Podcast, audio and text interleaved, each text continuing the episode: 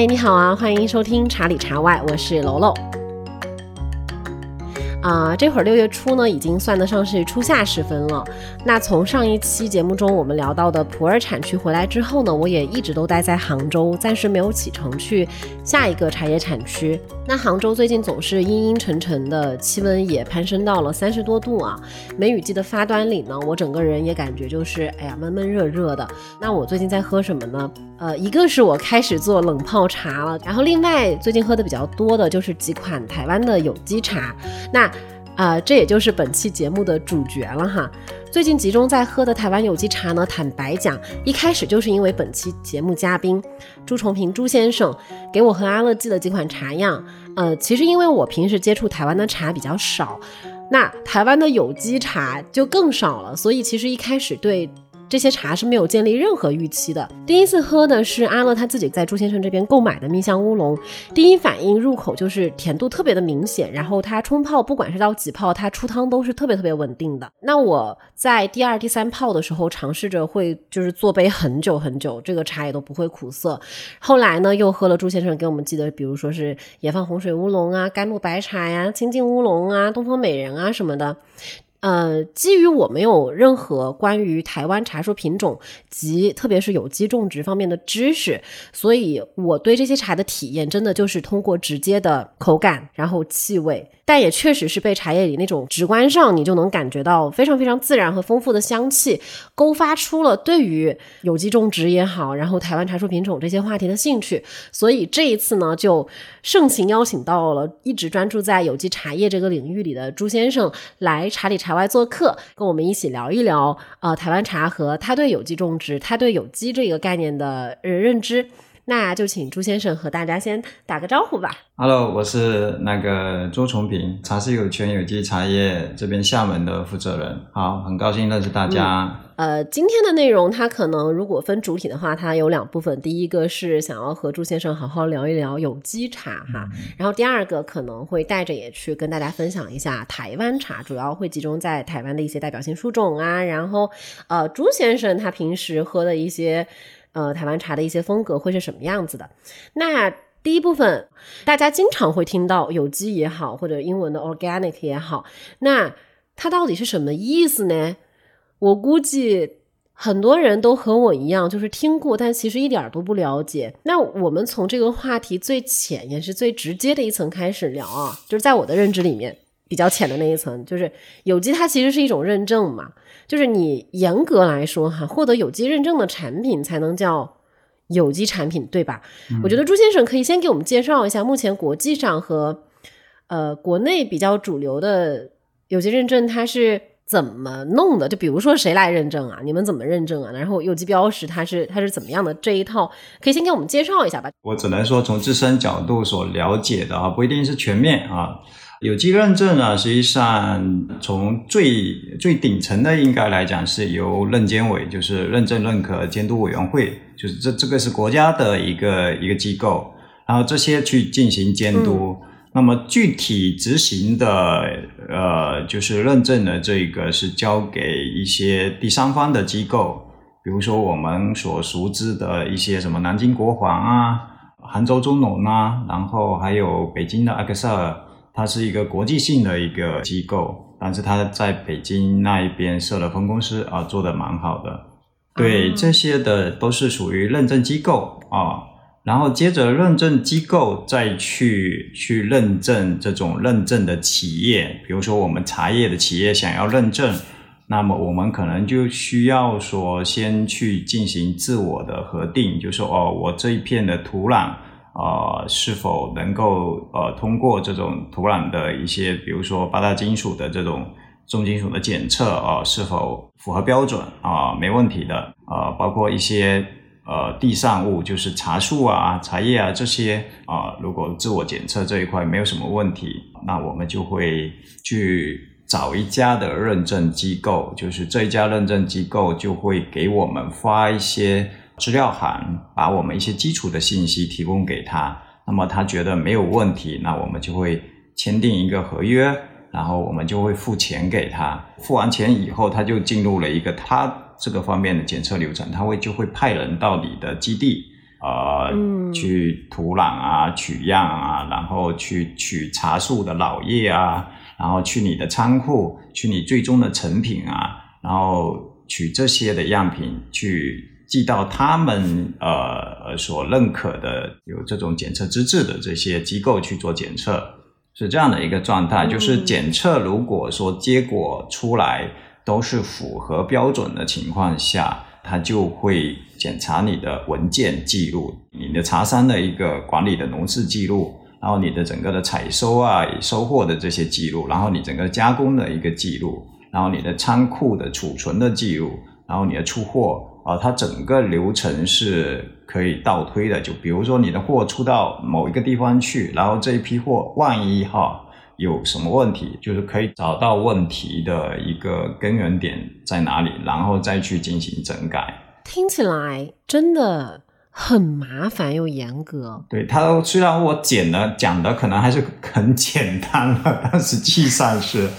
真的是很多工作要做，包括这个检测是每年的，它不是一次性认证就过了，就是要年检，对吗？对，它每年检，它这一个程序，我刚才所讲的程序是每一年都要进行的。那它年年要减，年年要减的是什么呢？呃，这里面就牵涉到一些呃不同的认证。那么基本上有机的一个基准的原则就是不能使用化学的肥料和化学的农药，然后也不能使用转基因的这种作物的东西。比如说你转基因的大豆饼，你就不能用在茶园里面。呃，它实际上整个的记录和整个的检测的，实际上就是首先它是针对农场的，就比如说。呃，我们国标它可能会有一些的检测项，比如说一百多项啊，或者两百多项啊。那欧盟的标准可能就是有一些就是四百多项，呃，它市面上有出现的这些农药可能都要检。实际上每一个标准它所要求的东西还是有一些有一些差异的。那目前国际上面比较主流的有机标准就是比如欧盟。啊，欧盟的有机标准，然后还有一个美国和日本的，那他们实际上是各自都有一些侧重点的。呃，可能欧盟更倾向于它一个整体的一个管控，那美国的话，它实际上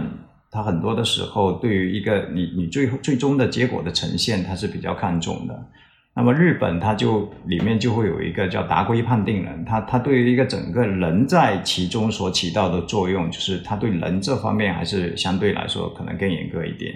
但是总体他们的要求都是一样的，就是你不能使用化学的肥料，你不能使用啊化学的农药，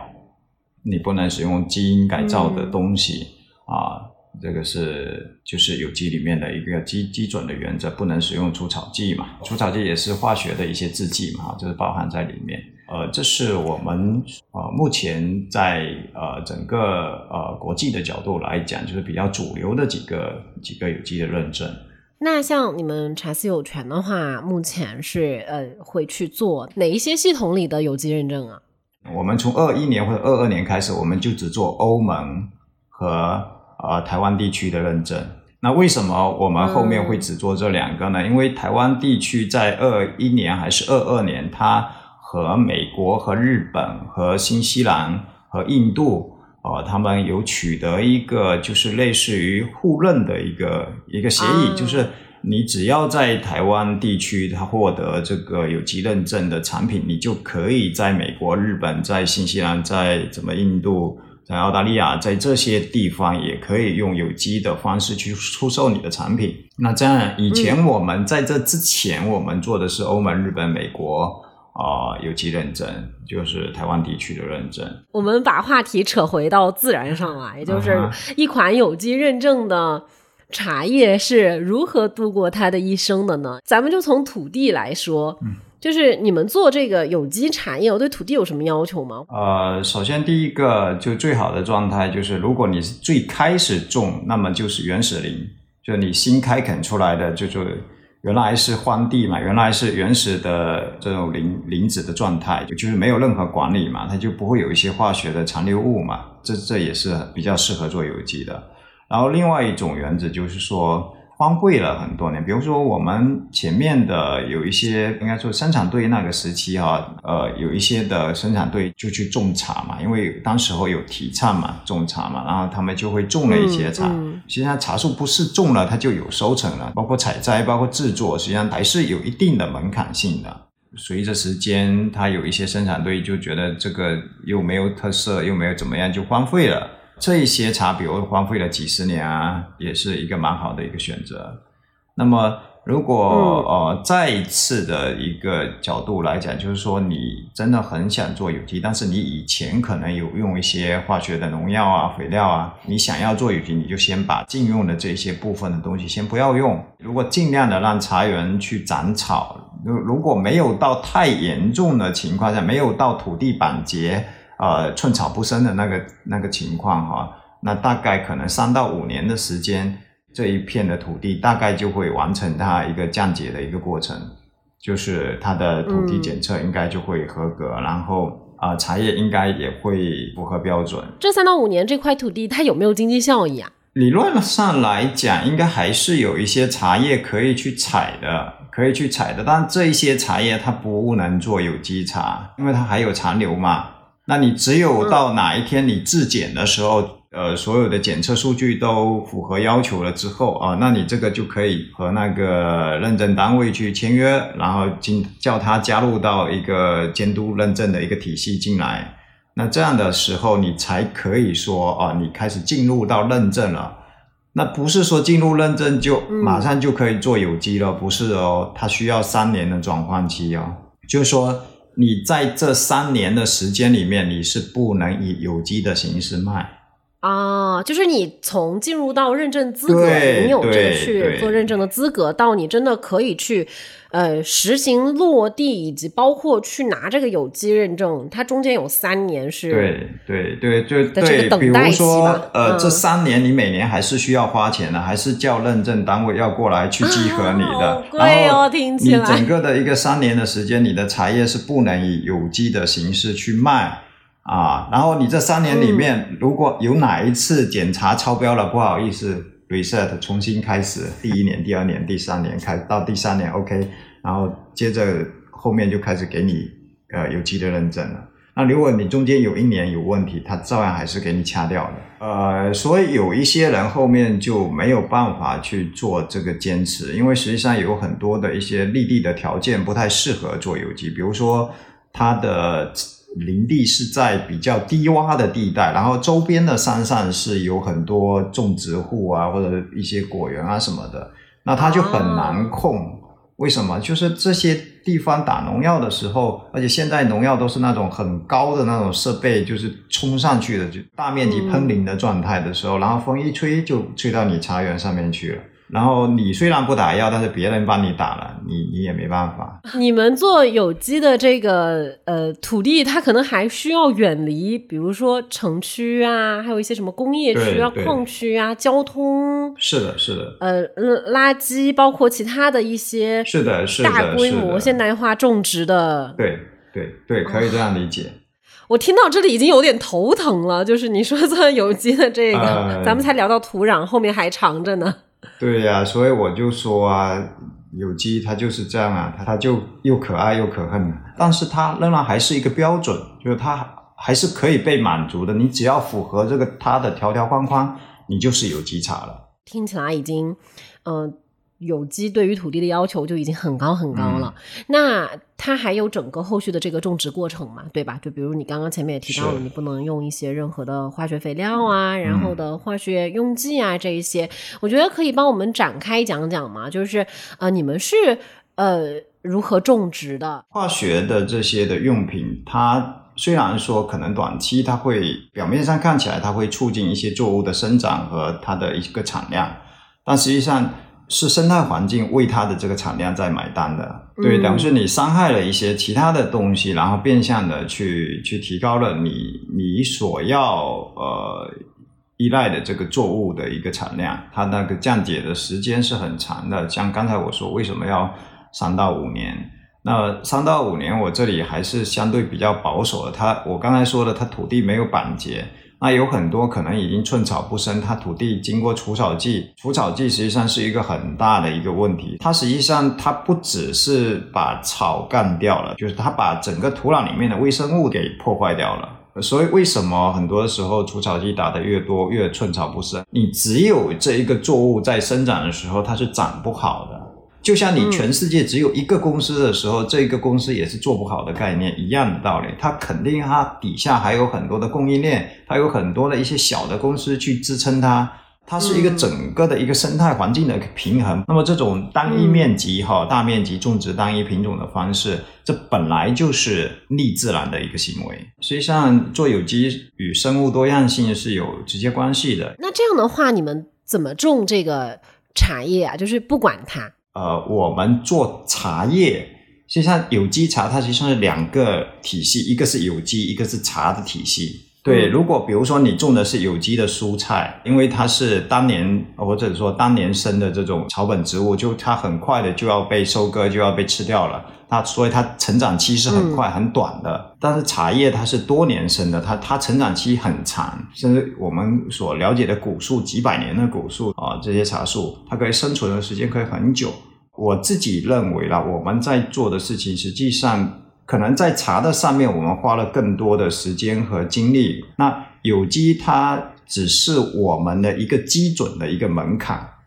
我们在有机之上，我们实际上会做的更多。比如说，有机它是允许使用太阳能灭虫灯，允许使用粘虫板，类似一个杏柚树的一个黄板或者蓝板。就是我们看到有很多说有机的茶园里面就有有插那个板来控制虫害。但是从我们角茶的角度认认为，我们从茶的角度去剖析，我们的理解是它还是一种生态的阻断，而不是生态的平衡。真正的生态的平衡，应该是它自我的能够完成修复的一个过程，然后我们在里面又可以得到我们想要得到的部分。也可以讲说，虫吃了一部分，剩下的部分是我们的，我们是一个共享的一个状态。所以这个理念可能就是有很多做有机的，可能也不一定有这方面的一个一个想法，就是他觉得，比如说我种菜的，我如果不是用肥料，我他这个菜就长不大，或者长得瘦瘦弱弱的，可能几个月我就要采收，我就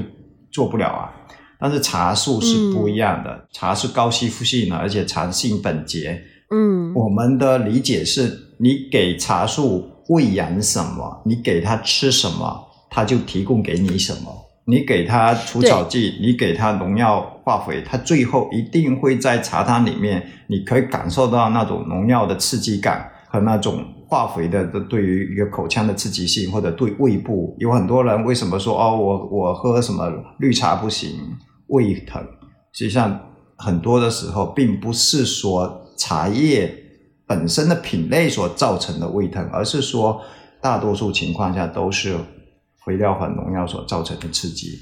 对，是这样子的。因为其实呃，比较传统的呃说法里面就是好茶性温嘛。然后有时候大家可能觉得我喝了这个茶，感觉发寒，然后不舒服、犯晕什么的，其实。呃，身体的这个反应是很直接的，就是如果身体都告诉你我不好了，就是茶这个本身可能是有问题的。那就你刚刚说的，茶作为一款就是多孔的强吸附性的这个呃特征的东西，它吸收了什么，它提供给你什么，就是还是一个蛮直接的链条。但是我刚刚在听你说的时候，会想到说，那不过量的一些农药啊，不过量的一些化学肥料啊什么的。它是不是其实也没有什么太大的健康或者安全问题呢？还是说其实就是有机它比较，我暂且用这个词吧，就是它比较极端化嘛？呃，实际上有机并不极端，就是在我们的认知里面，食物本来就应该是安全的。我们现在很流行的说科技与狠活，所谓的科技与狠活就是。不会就是这些东西嘛？那只是说量多量少。那你都知道它是不好的，那你为什么不能说我就干脆不要吃这些东西？为什么要接受它比较微量的呢？很多的时候微量并不可怕，可怕的是它堆积呀。对呀，它堆积到一定程度的时候就爆发了。因为有很多的时候，我们所谓理解上面的，就是说安全值。呃，打一个比方吧，就像说你你开车离悬崖能够多远才是安全的一样的概念。那我是要多远有多远，我是越离它越远就越安全了。中国几千年来以来都是用生态农业的方式，那这种化学农业才出来短短的几百年，你怎么去验证它所对人类所带来的影响和危害呢？特别基本上都是说一战、二战之后才出现的这种化学的制剂啊、除草剂啊等等，这种你说几十年哈，差不多百年左右的时间，你怎么去判断它给环境和我们后代带来的危害？而且我们已经可以看到有很多的危害已经出现了。包括除草剂，那不美国一直在在打官司的孟山都不是一直被判输吗？嗯嗯，对，就是除草剂的一个公司，它是要赔偿给给那些使用的农民，因为他当时候宣传的时候是说什么都很安全的，他这个比甚至有一些人说这个除草剂比食盐还要更安全，所以这种是虚假宣传吧？对呀，现在就没有了嘛。所以我觉得很多的时候我们。知道这些东西并不好，我们能做到的情况下，我们就尽量的去避免。因为我刚刚使用了一个，就是我这边是打引号的极端哈，呃，当然我觉得我可以分享一下我的态度，就是有一个团队或者说是像你们在这个产业本身的品质上面，它是有所谓这种极端的追求，就是尽可能的往更好的那个方向去发展的话，实际上我是会。我我是赞同的这样的做法，安全永远都是不怕多的嘛。但是，嗯，也有一些呃现实层面上，嗯，大家去接触或者说是购买、享受这个有机产品的一些门槛哈。同样的东西，同样的茶叶，嗯，有机的和非有机的价格真的差好多的。然后它好贵，我就不知道说朱先生，你作为这样的一个专业的这个从业者，你怎么理解？嗯嗯嗯，是这样的，就是一个我我能理解这样的一个想法，因为从消费者的角度来讲，他肯定是想说我需要安全的，然后我又希望它是廉价的，真的有的时候是鱼和熊掌啊。你有的时候看我们侧重点在哪里了，只能这样讲了。因为有机，我刚才跟你讲了一些认证的一些情况啊，包括呃，它不能使用化学的这种农药，它它就是说它相对来讲，它控制虫害的成本就更高，比如说它使用的肥料的成本就更高，然后它额外还要去支出这些认证的费用，对吧？无形当中，这些的成本实际上还是要摊到产品里面去的。我们说的很直接，无形当中就把有机产品的价格推高了。但你前面说到的，呃，一句话我很喜欢啊，就是呃，我们现在在聊的这个有机的种植、有机的茶叶，它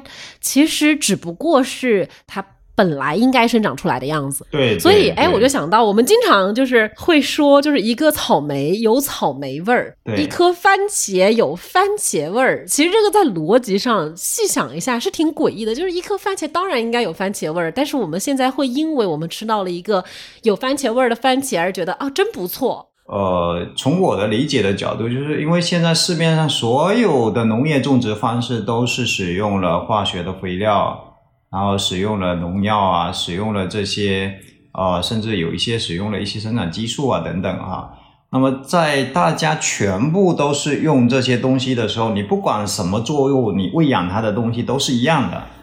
所以它的它的味道就很多的时候是无限趋同的，它没有没有所谓的一些差异化，它没有所谓的说它从环境当中所得到的微量元素所组成它。与其他的地方不一样的这种特性，我们现在有很多的名山，那么以前很多的名优茶，它是带有很强烈的当地的特性的，就是说它有很强烈的地域的特性，它这个地域香是其他地方所没有的，所以它才叫特产。那么它离开这一块土地的时候，就会有差异。所以问题的点在于说。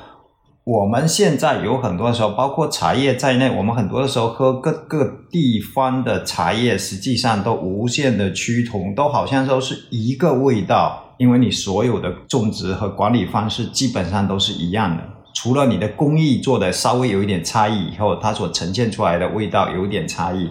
那么，呃，它的内质基本上，它的精神内核基本上都是由这些化学的肥料啊这种堆积而成的。当你所喝到你所有的茶，你不管你是哪一个山头的茶，都是差不多的时候，你对喝茶这件事情，你就会失去兴趣了。这个我很能理解，嗯，对对，你每一个山的生态环境不一样，你每一个山头很多的有一些品种不一样，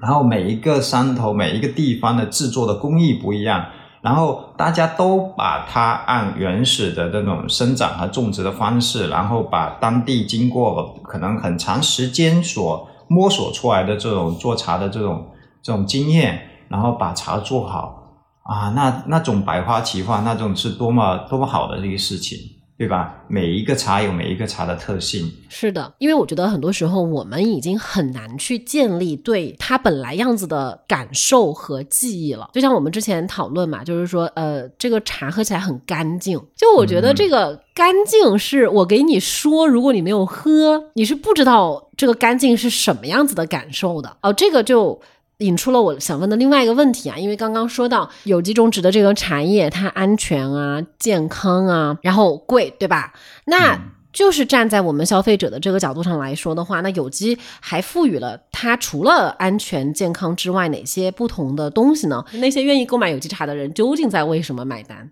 对于我们蛮多的一些客户来讲，哈，就是一部分是说他对茶喝到一定程度以后，他对干净度是有要求。这个我觉得是我我的目前的客群的一个最大的一个客群，而且有很多的人，他们吃喝本身就很注意，他们不会随意的去吃喝。这一部分的人可能占我客户里面的比重蛮高的。然后还有一部分客群，就是我为我他觉得有机是在保护生态环境，它是一个对将来有益的事情，甚至是一个可以说恢复到以前那种。状态的这一个长期坚持下去，恢复到以前状态的这种事情，嗯，然后他要用消费的力量去支持他。对，消费它就是一种我们个人的选择嘛，就是你买什么就是你的选择，然后他也会反过来塑造你，衣食住行都是这样子的。对对对，实际上当他去这样选择的时候，比如说当有机的茶越来越多的人去买了。然后它的成本实际上也会变相的，也会慢慢的降下来，对吧？它的产量也越来越多，大家也越做越多嘛。你如果不做有机的茶，或者说不做比较呃符合安全标准范围之内的这种茶，你慢慢这些茶就就被淘汰掉了，就不会有人去做科技与狠活了，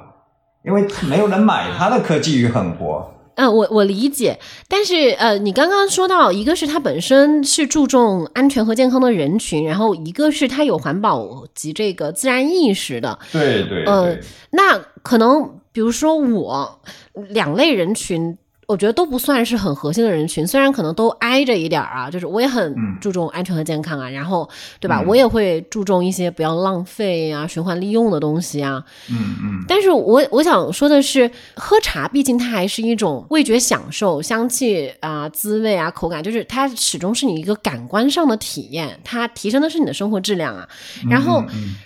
在这些层面上面，你觉得你们做的有机茶，有机的方式有没有赋予你们茶叶与其他的茶叶不一样的东西？我们拿我们的一款茶来做分析吧，好不好？对，比如甘露白茶，我我问你一下，你正常你泡白茶的投茶量大概是几克？反正肯定不是两克，我没有那么精准，但是我从来没有投过两克这么少的茶叶。你们的单泡是两克，我都当时觉得好小气。怎么会只给我两克啊？啊，两克就足够了。所以啊，就是说，我这是我后来泡了才知道的嘛。嗯，对，然后我们大概就知道，比如说，我们平常你泡白茶，你可能会投茶量是五克，甚至有一些人投到八克。好，我们就按五克来算嘛。哈，那我们的投茶量是两克嘛？那你这样的话，等于是他们的投茶量是我的茶的二点五倍嘛？你要算经济账，那我们现在就开始算经济账嘛。然后呢，比如说你一泡五克的茶，其他的可能泡个泡个六七泡，已经差不多了。但是我的茶可以你持续往下泡，两克的茶我一般是泡十泡以上，呃，十三四泡都有可能性。最关键的，你泡完之后一定不能扔掉。你可以看得到我那个白茶的它那叶片的厚度是非常厚的。你你和是的，呃，你拿一些其他的茶叶，你去看它的叶底和我那个白茶的叶底，我那个叶底可能是它两三片厚。就正好你说到叶底了嘛，我就可以多说两句。就是我喝一款新的茶叶，基本上就是也不是特地要。装那个样子啊，就是真的就是你会随手翻那个叶底。我有一个很直观的认知，就是所有生态环境里面长出来的茶叶，它的叶片它泡出来之后都非常的强韧，然后嗯肥壮，有润度和光泽度，然后它也是就是你刚刚说到的，它有厚度，它那个饱满的感觉是你明显就能够看到的。然后你说那个白茶，因为昨天白茶我刚喝过，也也是还有茶梗。你们的茶茶梗也挺多的，对，茶梗实际上是很重要的一环，因为我从我们做茶的角度来讲，我们认为茶的叶芽梗实际上它是缺一不可的，它三者在在茶汤里面所呈现出来的风味是有直接关系的。如果你把茶梗去掉，它的甜度就会减弱，而且它会缺少主干性的一个支撑的力量。嗯，你们可以做一个试验嘛，就是你把所有一些有带梗的茶茶叶，你把梗全部挑掉，然后泡和把梗加进去泡，可以感受一下两者之间的差异是什么。哎，好，当对，当然，嗯，对，当然，我这里说的就是说梗为什么现在很多的时候会把茶叶的梗哈，我们我们跳出来说一下这个哈，为什么很多时候要把梗去掉？原因是说。当你用大量的化肥去催长这棵茶树的时候，它的梗是陡长的，它中间实际上是没有内置，它是中空的状态的。但是它已经虚长了很长，虚胖。对，然后它里面又有一些异味与杂质，怎么解决这个问题嘛？就把梗抽掉就好了嘛，叶片就相对好一点嘛。那如果有梗的话，正常生态种植的梗里面是包含有非常。丰富的这种有很多的，包括甜度上面的氨基酸也好啊，等等哈。林姐，因为一开始确实是看到梗的时候，我就说 茶叶已经这么少了，还有好几根梗。因为最开始我喝到的还不是甘露白茶嘛，我就拍照给我们另外一位主播阿乐分享，我说：“你看，我挑出了半盘那个带长梗的那个茶叶。”所以后来我才会问你说，为什么你们茶叶里面有这么多茶梗？它这个点还挺。不一样的，但是我觉得就是他肯定是有你们的那个逻辑在的。然后听完之后，我觉得说哦，我就很很能理解。那我们还是就是说回到说你那个那个甘露白茶，就是你你有时候泡十几泡，嗯，我倒没有泡过十几泡啊，但是我什么呃八泡九泡什么的是有的，然后再去煮。因为你也提到了它的叶片的非常肥厚，是，但是有点像呃叫什么一叶两吃的这种概念，就是你如果把它分开来去去给人家喝，就比如说你泡是泡的味道，它会带有花香啊、果香啊，然后带有甜度啊，然后你在煮了之后，它它会有枣香和类似于那种豆浆的那种浓郁度一样的东西出来，它好像是两泡不一样的茶。所以，这这个白茶一定要去煮，不然就太浪费了。对，所以这个这个角度来讲，我们泡茶，我们喝茶，最后还是看你喝了什么，不是看你买了多少的东西。你买了一斤茶，你只泡一泡，你也只是喝到一泡茶。那我买了两克茶，我喝了一泡，我也是喝到一泡茶。你那一斤和我的这个一泡是一样的概念的这种方式。就我这里打一个比较极端的比例，就是这样的哈，就是还是看你喝了什么。我们真正的如果喝茶不是为了健康，不是为了这种它给我们口腔和我们一个整个的一个身体带来的一个美好愉悦的一个感受，那我们还不如喝白开水。那这些的东西，你如果说确定了我们想喝茶喝什么，那就能够理解，我们还是要去喝，不是看。甚至有的时候，我们还要屏蔽我们的嗅觉，你不能只是闻。这很重要，因为昨天我在给就是你们那个东方美人写介绍的时候，我我也写到一点，就是因为就是呃，你但凡其实喝茶喝的比较多的，一定会喝到一种茶，就是它那个香气，你干茶闻起来很香，就是又高又烈，但是那个香的气质就是特别特别飘逸，泡出来那个香其实和你。喝是很割裂的，就是你闻得到，然后泡出来之后香气就飘走了，你那个茶汤又反正就很诡异的一种寡淡感，它甚至会有一些易杂感。但其实这种茶啊，呃，真的很多人蛮爱喝的，就就大家可能会觉得这个香气很不错啊，然后它很很易易得易感这样子。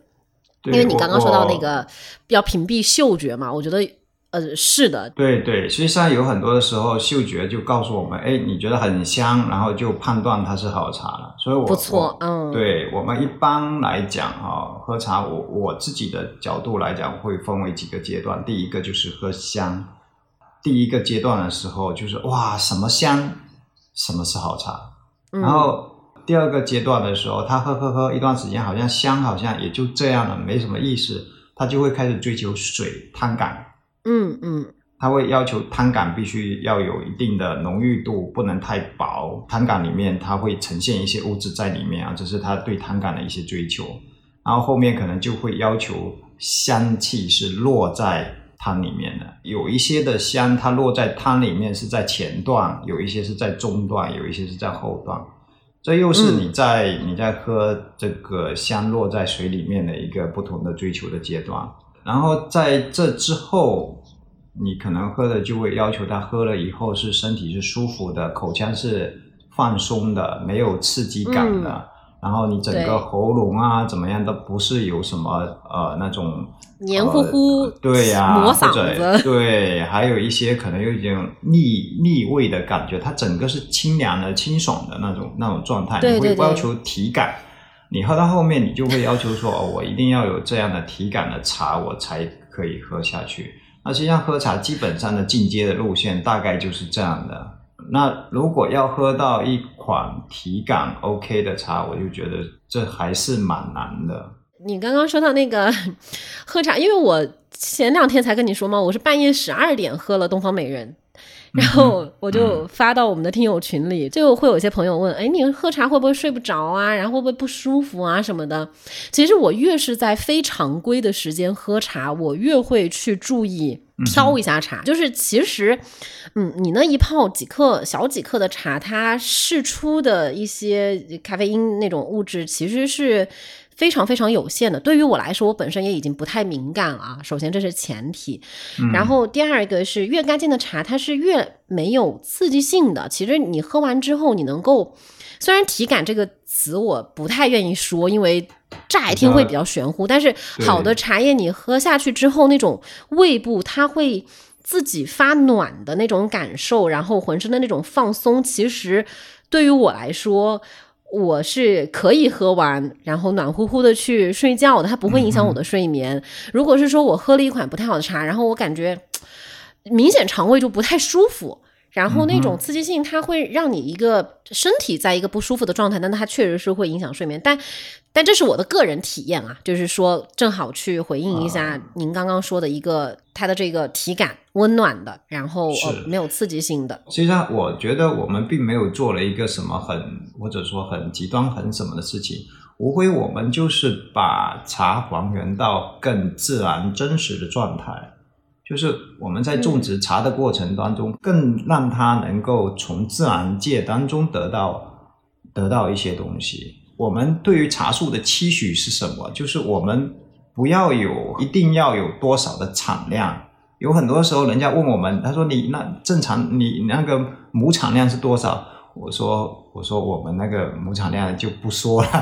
因为很多的时候，我们的亩产量很可能是人家的亩亩产量的五分之一、六分之一。对呀，就是量你变成很稀少的情况下，你跟人家谈亩产是没有意义的。人家的亩产是在我在充足的按着一套管理逻辑，就是很就是很现代化或者说很所谓的这种很科学的管理方式，我会把整个亩产会提高，但实际上。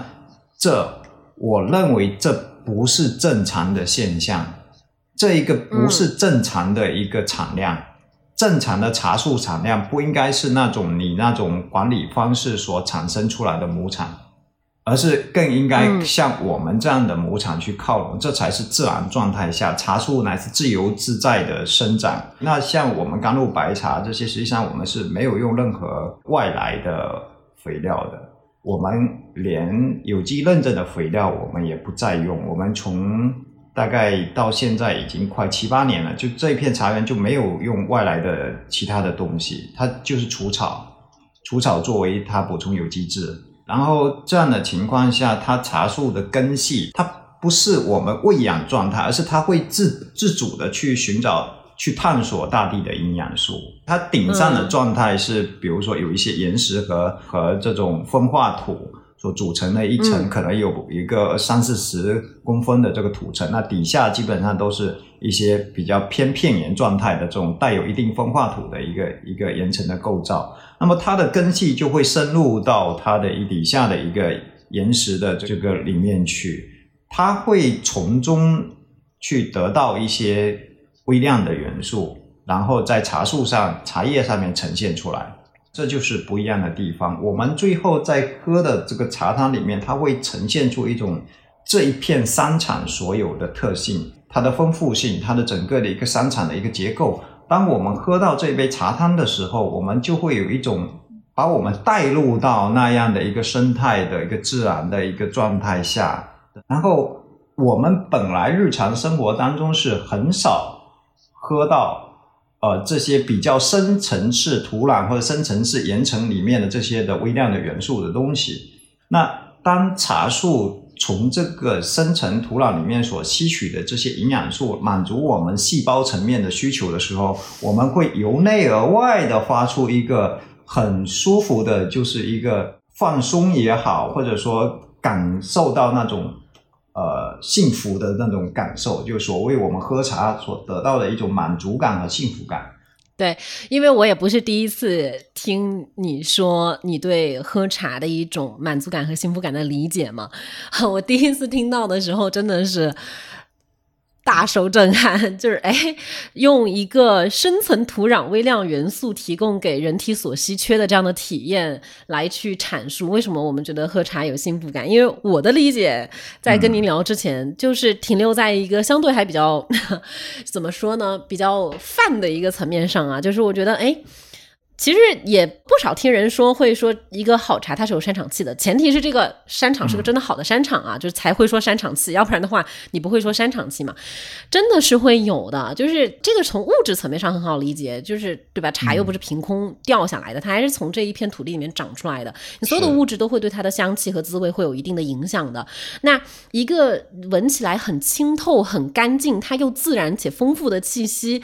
就是是我在喝你们的茶的时候能够体验到的，然后另外一个就是那个你说的那个甜度，呃，也是我感受非常深刻。这个也是有机赋予它的一个特质吗？就是跟它的生长状况啊、内含物质也是息息相关的。因为好，你们的好几款茶真的第一口入口那个甜度就很突出和。稳定，嗯，呃，这个一方面，我们回到回答一下你前面的问题，你说为什么我们茶叶那么多梗啊？那首先第一个梗就带来了甜度，另外一个部分，它的甜度为什么明显？因为它没有被其他的味道所所掩盖。比如说，在这个种植的环境过程当中，它的这种呃茶氨酸，它所呈现出来的滋味，并没有被一些其他的杂味所掩盖掉。所以你喝到的干净度和甜度是有直接关系的，还有一个甜度比较好的一个因素就是与种植环境肯定是有直接关系的，因为海拔比较高，那么它的昼夜的温差比较大，那么它的内质就会沉积的相对来说会比较多一点。嗯，对。然后那个干净啊，除了带来甜之外，它其实还带来一点，就是当时我喝的时候会有点呃疑惑的，就是。怎么说呢？我一开始跟你说的用词是叫做淡薄，就换句话说，是柔和、顺滑，然后不够强烈。这又让我想到之前你跟我分享的，就是你从来不送茶嘛，因为你你会想象到一个场景，说，嗯嗯，可能有一些人他可能收到这个茶，然后也没有花钱，呃，一喝，哎，这个味道不够强烈，不够有那个冲击感。然后就喝了两泡，呃，扔掉。但这是你很珍视的宝贝，你就你想到这个场景，你就会很很痛心。但这确实是一个，就是包括我第一次喝它的时候，我觉得哦，就是它很淡薄，然后它需要我。多喝几口，然后多去体会一下中间的这个柔和顺滑，然后它这个口感上的东西。淡薄实际上在茶叶里面实际上并不是一个好的形容词。但，我觉得淡是对的，薄是不对的。淡实际上是对于你口腔的一个感受，就是它是它这个是浓的还是淡的。大多数的时候，滋味上面越浓烈越刺激，而且。这一种刺激不是带有持久性，往往是在前面一两泡的时候，那我们基本上可以判断这个茶树它本身的一个，我们说难听一点，我有的时候，呃，当然不是针对你的，我有的时候碰到有一些人喝到我们茶的时候，他说你这个茶少了一个什么味道？他说怎么搞的？好像比较淡，少了一个什么味道？我说不好意思，少了肥料味。呃，我我说的很直接，有的时候就是这样，就是。肥料它所带来的氮磷钾所带来的对于口腔的刺激，甚至对于胃部的刺激都是很强烈的，所以它这一个强烈的滋味所呈现出来，在你的口腔的冲击力是比较强的。但是你，嗯，这个强刺激之后，你要付出的代价是什么？你的口腔里面就会有一层黏膜一样的蒙住你的整个口腔，你的口腔是不是舒服的？是受刺激的状态。那包括呃，可能如果厉害一点呢，甚至胃就会有烧灼感。那么再更严重一点，你就可能会心悸。有很多很香的茶，你可能喝个三杯以后，你就觉得我我不能再喝，受不了，我可能要晕了。那原因就在哪里呢？原因就是说，这种是非自然状态下的，正常的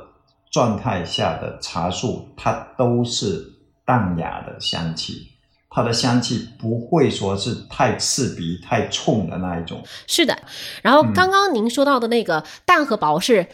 两种嘛，对吧？我觉得也是需要厘清一下，就是你滋味上这种甜淡和口感上薄它不是一回事儿。就所以说到一个，你刚才我们说的是淡的这个问题嘛，然后接下来讲薄这个事情，薄应该是指着说我们整个口腔对于一个汤的一个它的一个浓郁度的一个感受，就是它的它是否是说。有足够的内置，那有足够内置，它这个 汤就会有一种类似于有点点粘稠感，就像米汤感。我想，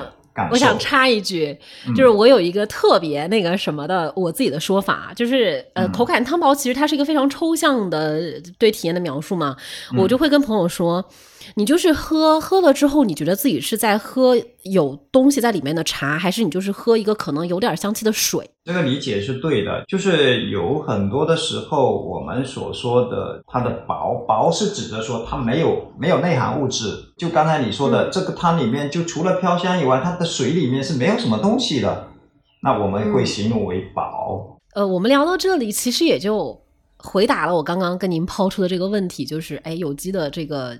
方式，它赋予了茶叶哪些东西？我们刚刚聊的所有的这些东西，都是我们能够在茶树本身身上得到的。对我们基本上就是大概回答了你的问题，但这这后面我还是要强调一点，实际上实际上有机真的只是一个标准，你满足了它，你就是有机的。有一些人可能我就是为了满足有机的标准，我去做有机茶，有机的范围内允许的。它可以使用有机认证的肥料，那我一年给它施个三五次肥料，OK 吗？有机允许吗？OK 的，允许的。那有机允许用一些植物萃取的这种生物制剂作为驱虫剂或者杀虫剂，那我多打几遍，OK 吗？有机允许吗？OK 的，允许的。衰退之后你再采摘就好了，OK 的。那我可以用太阳能灭虫灯吗？OK 的，我可以用粘虫板吗？我可以每隔一米贴一块粘虫板吗？你可以满山遍野贴满粘虫板吗？OK 的，有机范围内是允许的。我不知道你有没有去茶山有看到太阳能灭虫灯？有的时候那太阳能灭虫灯那个楼里面，哇，一桶的都是飞蛾啊，那些呃小昆虫的尸体，哇，这这我没有我没有见过。太阳能变成灯，但粘虫板实在是太常见了，亮亮对，黄粘亮黄粘虫板上面的话，就是沾满了也很多的这种昆虫的尸体。它关键是有的时候它这种性幼素是不分你是好坏的，它所有的那种昆虫类，它只要被被这种性幼素吸引了，都会跑到那里去。包括我我嗯看到很多的时候，很多的蚂蚁也跑上去了。很多的东西它所针对的都不是你所想要针对的，它都是属于范围杀伤性的东西。嗯，对，所以我我刚才讲了，就是有机它只是一个标准基准线。基准性的一个东西。我们茶应该在这个上面可以走得更远，我们应该比它嗯的要求更高，因为茶叶本身的这个属性，追求一杯好的茶汤，追求一杯好的茶，就应该是要走得更远的。有机它是在健康和安全的一个基准线之上，好茶是另外一个，就是好茶是另外一个对，所以我刚才对。我，嗯，所以前面你有我刚才说到，对，就是把有机和茶应该要分开来区别对待。但是呢，有机茶应该是茶叶的一个基准线，它至少是说安全的。呃，我是很明确，就比如说我会 buying 这样的茶，但同时就是你们呃有机认证，它让我得到了一个更靠谱的选项。但比如说有一些生态环境好啊，然后有一些可能那种很荒的茶园也不怎么管啊那种，这个就要看喝茶人自己的判断和有没有这个茶的机缘了。对，是是可能是，有一些人他会说生态茶，他可能也特别像云南的深山老林里面，没有嗯人有什么意识我要去做有机的认证。对对，但是并不代代表说所有的有机认证的茶，它就是好喝的有机的茶，对，而没有有机认证的，它就全都不是健，就是咱们都不走这种认知上的极端。对嗯，对对，不能一概一概而论，因为有很多的人对，他比如说哈。因为我们当时候做认证是被逼无奈，我们是要去欧洲市场上面去卖的，对，我们要欧洲市场去卖。人家说，哦，我说我有台湾的 MOA 认证，哦，你这个 MOA 认证是什么？他呃，他说你是你这个是有机茶吗？我们说是啊，是啊。他看来看去，他那那你有欧盟吗？没有。日本、美国呢？没有。那就变成逼着我们，倒逼着我们必须要去做这个认证嘛。那基本上能取得、呃台湾地区的这个认证以以后，要取得欧盟啊，要取得日本啊，这相对来讲是不是太难的事情啊？只要你符合这他的要求就可以了。我觉得这个在经济交易的行为当中，它就是节省呃其他方面的成本嘛，就是你你花点钱花点时间去做这个认证，但是我减少我的判断成本、我的决策成本、我的学习成本，我学习去判断你是不是有机的。只是说这一次就很很开心的是，能够借着有机的这个切入点，事实上是了解什么呢？了解好的环境、茶本来的样子，是了解这个东西的健康、安全，它的本来的美和本来可以给你提供的愉悦，嗯，对，就是我们着力点还是在茶上面，茶所能赋予我们东西，我们对茶应该是要有怎样的理解？我们不是说很武断的直接说有机的茶就是比没有认证有机的茶嗯要好，也不能绝对这样说，但是也不能绝对的说那些没有认证的茶，呃，就不行。呃对呀、就是说全部都不行，也不能这样讲。但是呢，就是有机有一个好处是什么？它是限量的，它是有一个限定量。比如说你这多少亩的茶园，你会生产多少的茶树，它会核定一个一个值，你就你是基本上生产不会超过这一个值的。那么常规的没有认证的茶树有存在一个什么样的弊端呢？比如说像你刚才说有一个我生态环境很好的，我这个很棒的茶叶，但是我卖完了，卖完了我要怎么办？比如说冰岛，比如说班章，班章它是一个一个区块，这一个区块，那么这个区块的茶卖完了以后怎么办？那大家哎还是想要班章，还要嗯，对，把产区的范围泛化，就是 对，一个方面把产区的范围泛化了，一个方面就是说我可以买隔壁产区的进来，风味差别不大的，或者我满世界去找风味差别不大的，有这种共性的这种茶树，我都可以拿过来当做这一个产区的茶去卖，对吧？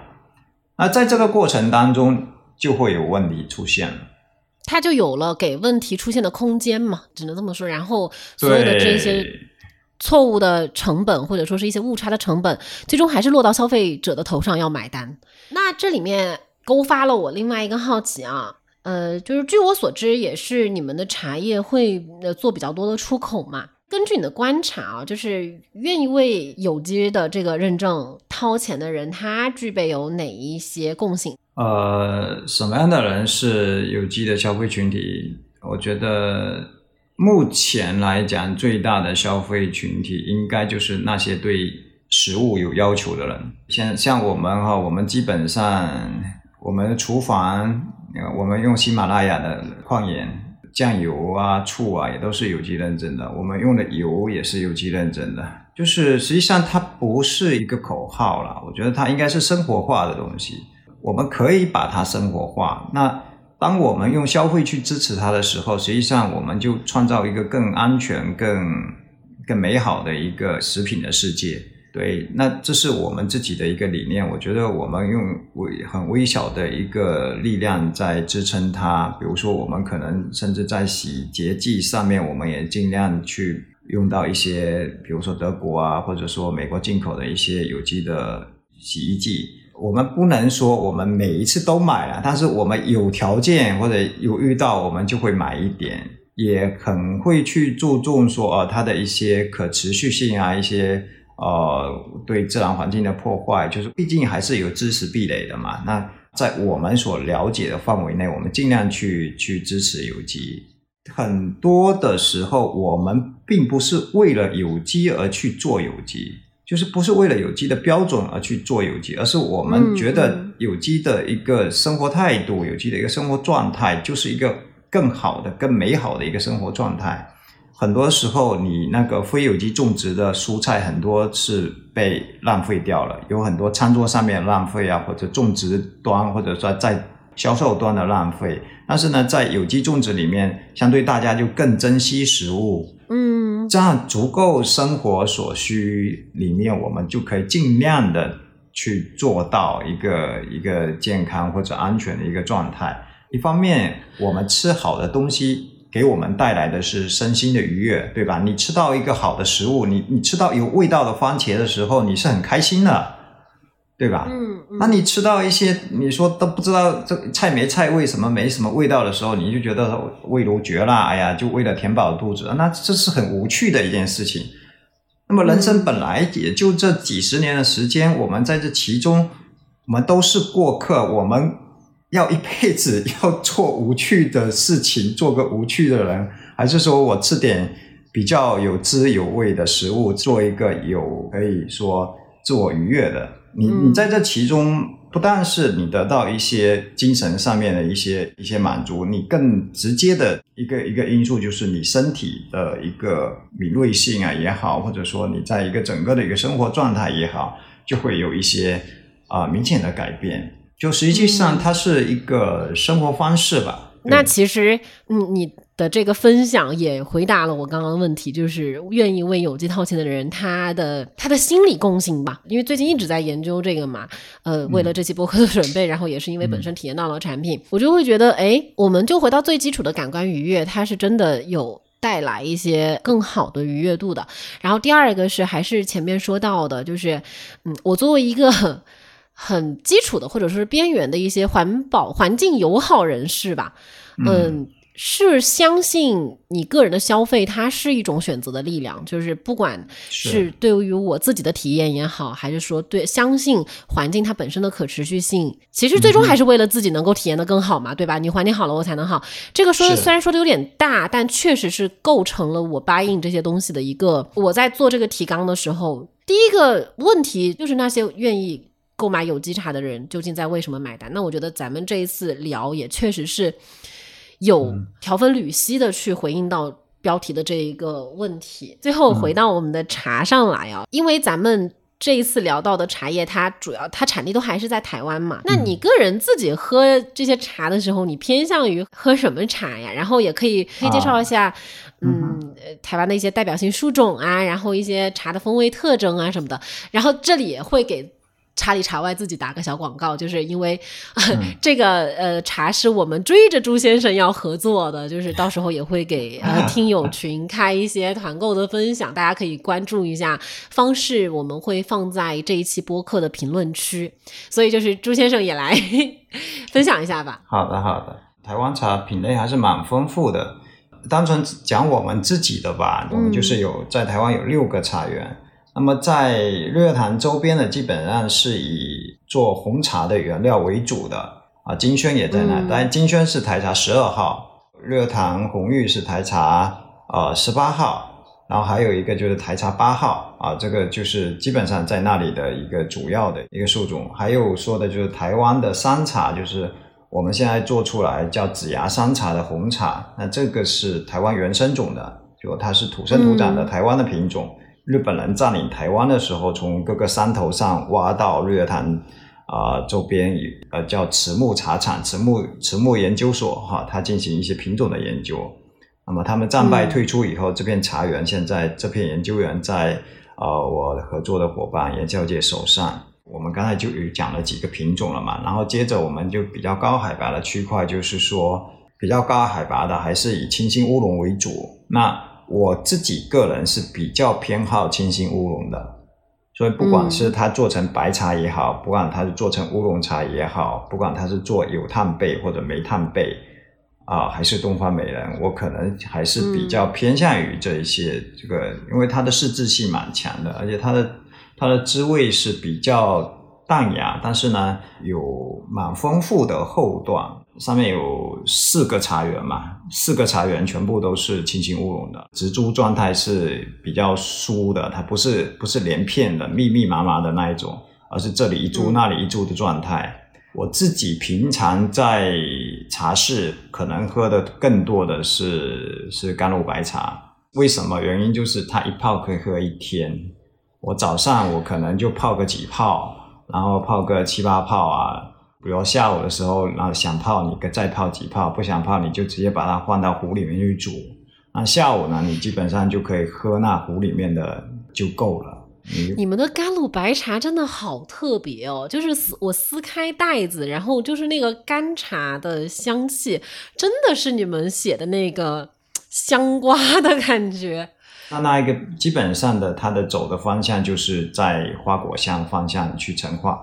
它的陈化方向和福鼎的白茶也好，正和的还是有差异啦。就基本上这边还是以啊、呃枣香啊药香的陈化方向，但是我那我我那个一直都是呃花果香，然后第一年的时候就带有一点点甘蔗甜的那种甘蔗香，带有一点点甘蔗削开瞬间的那一种，有点青涩、有点甜度的那个香。那么五六年的时候，它会有一点点带有那种太妃糖、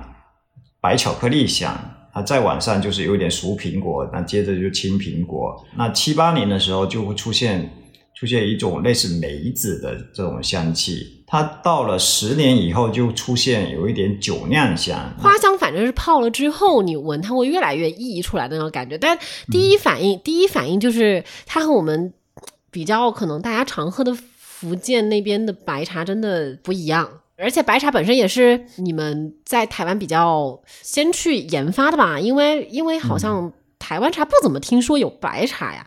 算算是我们做的比较早吧，我们十几年前就开始尝试做白茶了。那时候基本上大家台湾还没有对白茶有什么有什么概念兴趣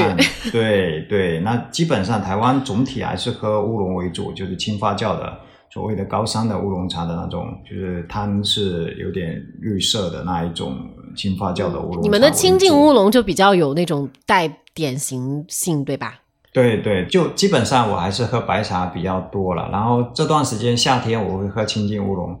因为清净乌龙后段的体感它是蛮有特殊性的。我昨天晚上才发了朋友圈，它会带有一种，就是说你虽然喝热茶你会流汗，但是它给你的整个体感你是清凉的，你会越来越安定的这种清凉。所以我还我还脸皮厚厚的蹭了一个佛家的一个一个话叫直入清凉境，真的是很有意思啊。就是我们刚刚前面说到，你喝一款很温和的、很好的，呃，内质很好的茶带来的那一种体感，它不同于你喝热水的那个热感。然后，即便是我们喝了热茶，但是和它茶汤给你带来的这种清冽感，这种我觉得是清凉感，然后清透感，它也是不相矛盾的。哎呦，我觉得真的好有意思。但是，呃，就得喝了才知道，嗯，是是是，实际上就是今天也是好喜欢茶叶的一天。对呀对呀，实际上茶树还是茶叶还是非常有意思的。那我就嗯，最后一个小小的分享。虽然我不我不产茶，我自己家里没有茶园，我也没有什么做做茶的亲戚。呃，然后烟和酒我都我都会接触。然后有人说，哎，那你那你在抽什么呀？我说烟这个东西，它就是通过物质和生理层面上，能够让你在紧张的时候放松下来。然后为什么喝酒呢？是因为酒，我难过的时候我不喝酒，我就是在平淡的时候，我觉得喝酒你会。就是通过很有限的成本就可以获得一种，就是物质催生的快乐，然后它会让你开心的时候也更开心。我我现在戒烟了啊，就是我我也我是呼吁大家就是不抽烟和戒烟，因为它对身体真的很不好。然后酒的话就是适度饮酒吧，嗯，茶就怎么说呢？就是我。那天深夜喝茶，包括昨天我也是晚上十将近十一点钟喝甘露白茶。就是如果当天很疲惫，或者是当天我有点紧张、有一点烦躁，我是一定要喝茶的。就是喝茶的整个的那个过程，会好茶会带着你沉下来，会带着你放松下来。对呀，它有它就是有点就是抵法，它又很健康，它然后它它又有取代了我之前抽烟的那个 功效。对对对对。然后它在。开心的时候，或者说是你今天过得很平稳的时候，你喝泡茶，你也会获得一些更多的愉悦和你哦，好舒服啊，然后很快乐。同时，它又具备社交社交媒介的属性，就是它，你可以邀三五好友，就是喝茶啊，你可以谈事情。然后，包括茶里面，刚刚我们前面聊到了那么多关于茶叶的丰富性，真的是很迷人的特征。所以，就是通过这个播客，也是希望能够。和大家一起去享受到茶叶，然后如果大家想要去体验一下我们一直在聊的这个茶的话，也是可以去，就是看一下，呃，我们有这边的这个团购方式，大家可以看一下评论区。然后也谢谢，就是朱先生今天的时间和分享。嗯，不客气。那我们就跟听友说个拜拜就好了，拜拜。好的，拜拜。本期节目就到这里喽，谢谢你的时间。如果你喜欢我们的节目的话，请帮我们动动手指，转发给你的亲朋好友，或者帮我们分享在社交平台上。呃，如果你想加入我们的茶友交流群的话，也可以在播客的节目详情设置中看到我和阿乐的微信。啊，加上我们的微信之后，我们就会把你拉进群啦。祝喝茶愉快，咱们下期再见。